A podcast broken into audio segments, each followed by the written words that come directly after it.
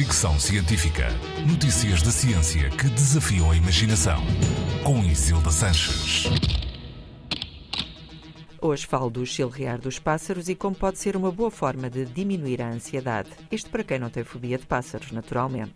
Um estudo publicado na Scientific Reports debruçou-se sobre a influência dos ruídos urbanos e dos sons de pássaros no humor, paranoia e desempenho cognitivo. Usou para isso 295 participantes que responderam a vários questionários para determinar o seu estado de espírito mental, por assim dizer, e foram também expostos a uma de quatro situações durante seis minutos.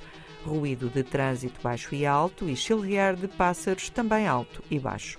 Os ruídos de trânsito, sobretudo os altos, foram associados à depressão. O chilrear dos pássaros baixou os níveis de ansiedade e paranoia. A análise não revelou qualquer influência de ambos ruídos nos processos cognitivos dos participantes. Os investigadores acreditam que estes resultados podem servir para adaptar melhor os ruídos ambiente, de modo a que eles sejam menos favoráveis ao desenvolvimento de condições negativas.